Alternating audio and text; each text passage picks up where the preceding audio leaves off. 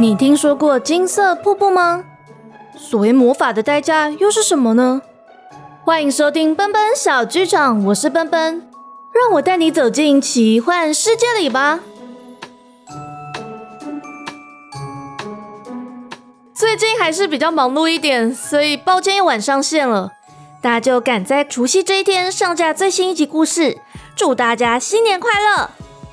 前几集说到，那不勒斯的大公主渊羽好不容易才穿越结界，如愿与精灵王子丹影重逢。并在众精灵和魔法生物的见证下，戴上月光雕琢的戒指。但两个世界的连结随着他的到来而逐渐变薄。邻国瑞刚王子的影像出现在水晶球上，在这样魔力的牵引下，让渊羽真正长出了一对蝴蝶结翅膀，而失去了意识。丹影就这样盼啊盼的，渊羽终于张开了眼睛，但他一看到丹影。却只是困惑而有礼貌的行了个礼。您好，我是那不勒斯大公主渊羽。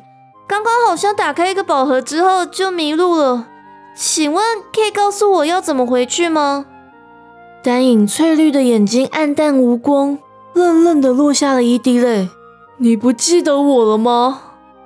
渊羽一听，先是恍然大悟，笑着要喊出丹影的名字，但那名字却卡在舌尖。怎么都说不出口，就瞥见自己手上的羽毛戒，又看到丹影的，而皱起了眉头。为什么你也有这款戒指啊？我们是第一次见面吧？丹影抚摸自己戒指上镶着的祖母绿，回忆刚跟渊羽互定终身的喜悦，试着挤出笑容。嗯，我是精灵王子丹影，很高兴，很高兴认识你。精灵？难道我来到蘑菇森林了吗？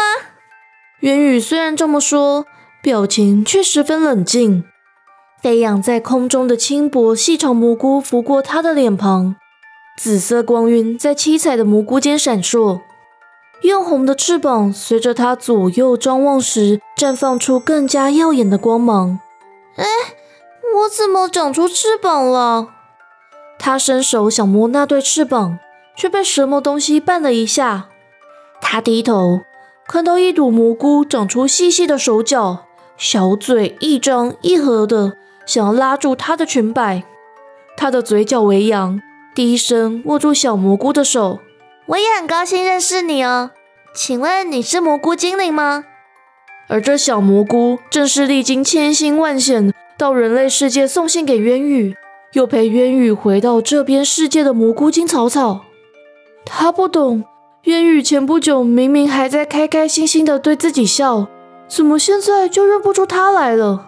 于是就慌慌张张跑到丹影的脚边，哇啦哇啦的说了很多话，又拽住丹影的裤管，指着渊羽跳来跳去。丹影还是听不懂蘑菇精的语言，但常年的友谊让他看懂草草的比手画脚。而跟着草草走到渊羽身旁，草草，没关系啦，我们就像一开始遇到他那样子就好了。真的，再一次好好自我介绍。真的，再一次，再一次就好了。他越说越哽咽，低头看着戒指上的祖母绿，一条手帕就凑近他，为他擦去滑落的泪水。殿下。您身体是不是不太舒服啊？刚刚小蘑菇跟您说了什么吗？渊羽的声音很近，近的丹影不自觉握住他的手。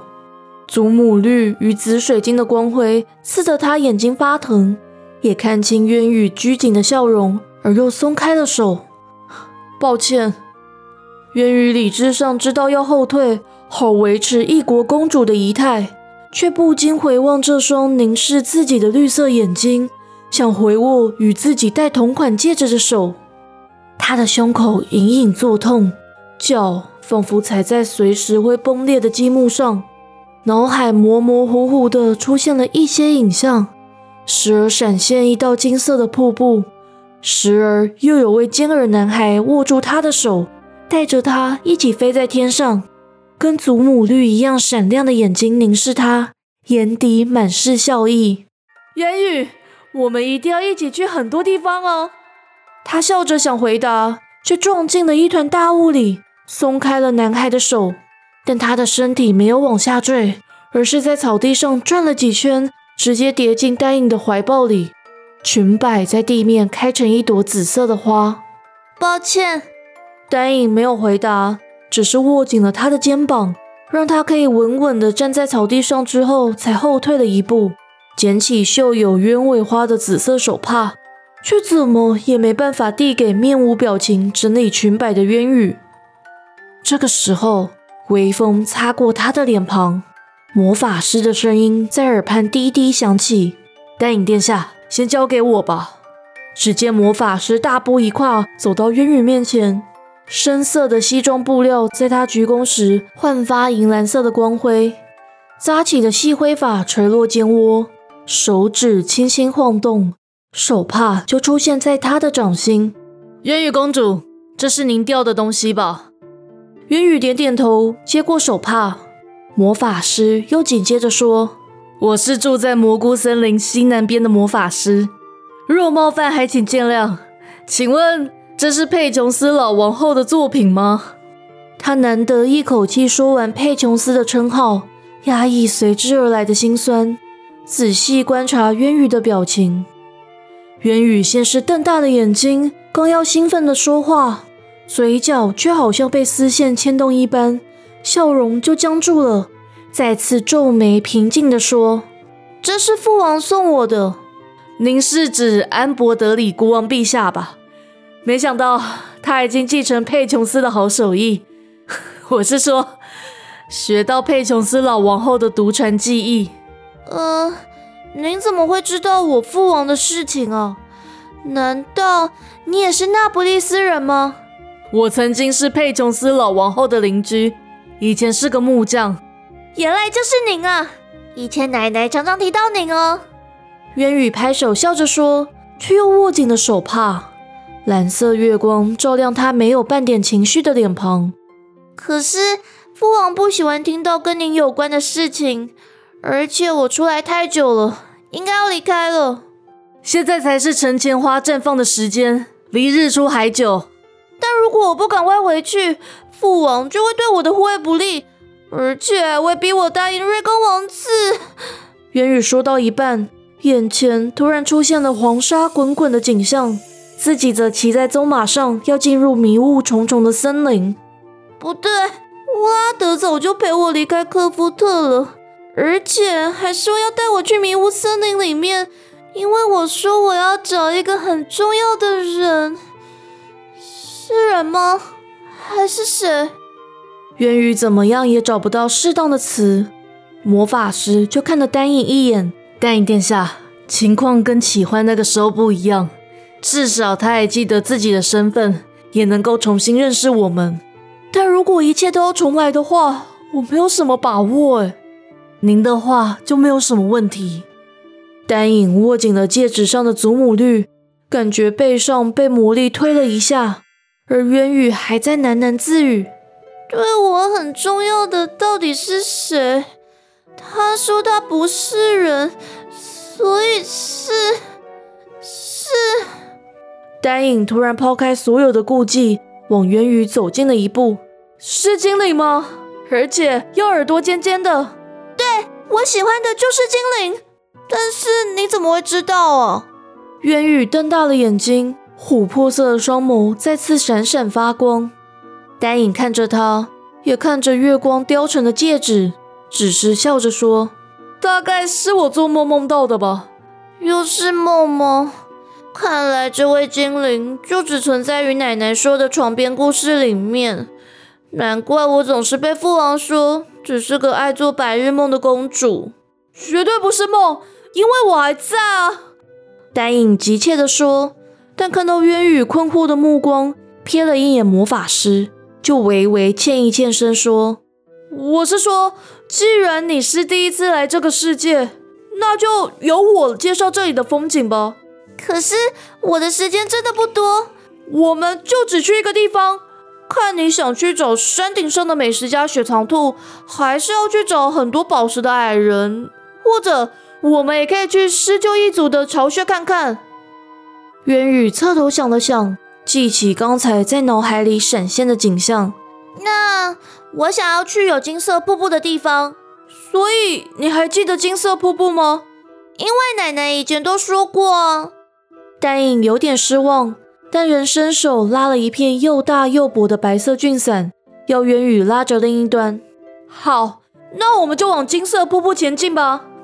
渊宇反射性的将手搭在丹影的手上，再次被自己的反应吓了一跳，却觉得这双手很熟悉，也很温暖，双脚就跟着丹影一起往前跑。秋天的风吹散了云层，也把他们吹离了地面。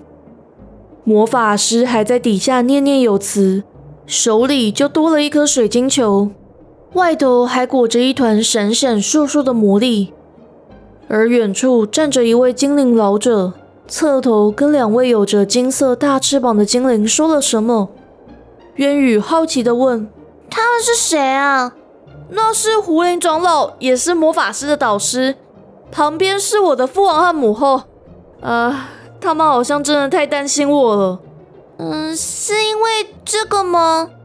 元宇又看了一眼丹影空着的背部，却犹豫着要不要说出口。丹影笑了笑，拉动俊伞，带着渊宇稍稍往左转。没关系，我习惯了。毕竟我从小就没有翅膀，只有蘑菇精还愿意跟我当朋友。不过，我后来遇见了可以让我飞翔的人，是另一位精灵吗？丹影凝视他一会儿，又瞥向艳红的蝴蝶结翅膀，才惆怅地说：“是人类。”哎，这样说起来还真巧。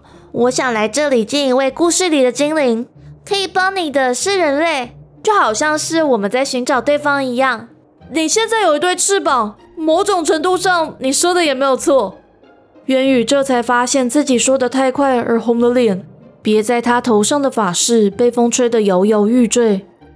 丹影好想为他别好那朵鸢尾花，却只是拉着他的手指向下方的河水。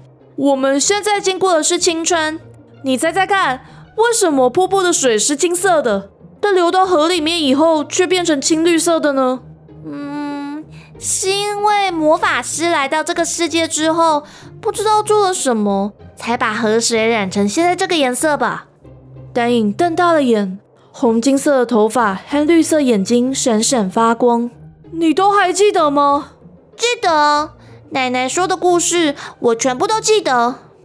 那可以跟我说你记得的故事吗？故事哦。元宇望向西北方低低矮矮的木房子，一些片段再次出现在他的脑海里。比如说，矮人以前很讨厌精灵，所以还想要拿锄头攻击一位精灵王子和人类公主。嗯，这个是不是真的有发生过？丹影听了，稍稍放松俊伞的一角，让他们往西北方飞行。这样的话，我们就到矮人那里打个招呼吧。不行啊，刚刚说好只看金色瀑布的，我还要赶快回去才可以。你不留下来找那位精灵吗？丹影又抓紧了菌伞，他们就再次向金灿灿的瀑布前行。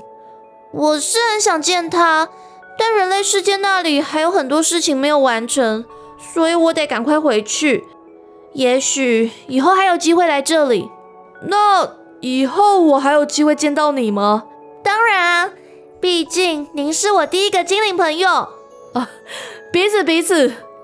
不对了，你不是说以前也有人类让您知道怎么飞翔吗？所以我应该是您第二位人类朋友。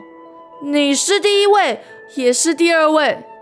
丹影平静的回答，却觉得心跳的很快，总觉得自己的每次试探都像赌上过去所有的回忆，害怕这些珍贵的记忆也像渊羽一样散落在魔力里。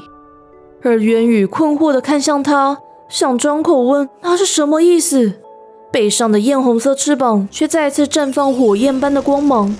他们手上的菌伞瞬间被大火吞噬殆尽，丹影也迅速的往下坠落。殿下，渊羽死命的拉住丹影的手，不熟练的拍动翅膀，而只能在空中胡乱左拐右转，红色流光烧灼过天空，仿佛在月亮旁边留下了一道伤疤，与早先出现的裂缝一同狰狞的看着在空中挣扎的人类公主和精灵王子。丹影往下看是湍急的河水，往上看是无法控制翅膀的渊羽和变得奇怪的天空。他慌乱的想要再抓一片白色菌伞，但菌伞却从他的指尖溜开。蘑菇包子在耳畔低低诉说他永远学不会的语言。真的不可以放手！渊羽再次大叫。蝴蝶结翅膀烤红了他的脸庞，脖子上的翅膀链坠闪着冷光。丹影觉得自己在下滑，想起第一次跟渊羽用白色菌伞飞翔，却差点摔在草地上的事情，又眼见金色瀑布越来越近，而不禁苦笑着说：“这样的话，不就跟我们第一次见面的时候一样吗？”“什么？什么第一次？我们今天不就是第一次见面吗？”渊羽还是紧紧拉着丹影的手。但在翅膀拍动的热气下，他觉得力气渐渐流失。眼前的精灵王子与闪现在回忆里的绿眼男孩的身影也慢慢重叠，而终于叫出了名字：丹影。丹影终于抓到一片菌伞，试着用单手撑开，听到渊羽的呼唤而停下了手。你都想起来了吧？渊羽点头，又摇摇头，接着又点点头。翅膀的光芒更加耀眼，形体也更大了。我记得你的名字叫丹影，我要找的精灵跟你很像。我好像是第一次来这里，但又好像不是第一次，因为你就是那个人类，就像现在一样，你永远都是我的翅膀。丹影又下滑了一点，但他松开俊伞。任凭艳红的翅膀带他们歪歪扭扭的靠近金色瀑布，草地也渐渐出现在脚下。你看，现在不是飞得很好吗？但丹影的话才刚说完，翅膀的光芒就消失殆尽。不管渊羽怎么转身拍打，又或是想象鸟儿飞翔的样子，都没办法让翅膀再次拍动。他们两个也急速的往下坠落。丹影一手搂住他，努力不让自己闭上眼，手却颤抖的捞不到任何的白色菌伞，而暗暗期待蘑菇精再一次在下方接住他们。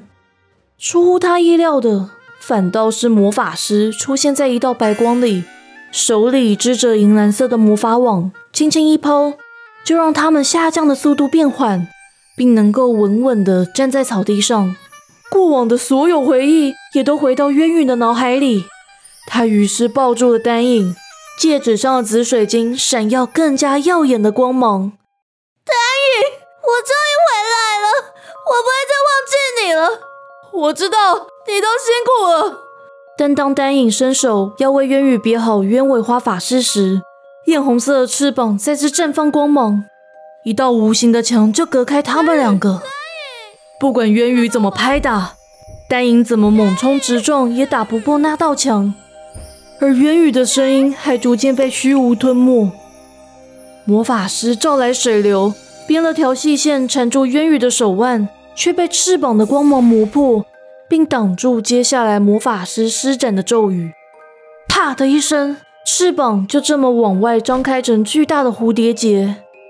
渊羽脖子上的翅膀链坠闪着越来越强烈的白光，最后吞噬了渊羽，也抚平了天空的裂缝，仿佛一切都不曾发生过一样。丹影被光芒逼得跌落在地，口中不断喃喃自语：“我放开渊羽的手了，我还是放开渊羽的手了。”魔法师摘下高礼帽，抓紧了细灰发，他不禁自嘲。这大概是人生第三次感到束手无策。水晶球在旁边闪着金色的光芒，一个红点倏忽出现在上头。今天的故事就到这里结束喽。那也感谢大家等我回来。笨笨最近真的很容易觉得累，然后平常工作要早起，所以就没办法熬夜，那就只能奔跑的慢一点，写的慢一点。不过，我一定会把故事说完，也欢迎大家订阅奔奔小剧场，收听接下来的发展哦。这集故事是非常重要的转折，里面提到了好几集故事的内容，这里就提一下。渊宇和丹影的第一次相遇，可以回头收听本频道的第一集和第二集。其他的部分就欢迎大家回头收听故事找答案喽。那喜欢故事可以小额赞助奔奔，也可以追踪我的脸书或 Instagram，笨笨会在上面公告一些讯息，还有分享创作心得等等。那我们就下次见喽！祝大家新年快乐，龙年快乐！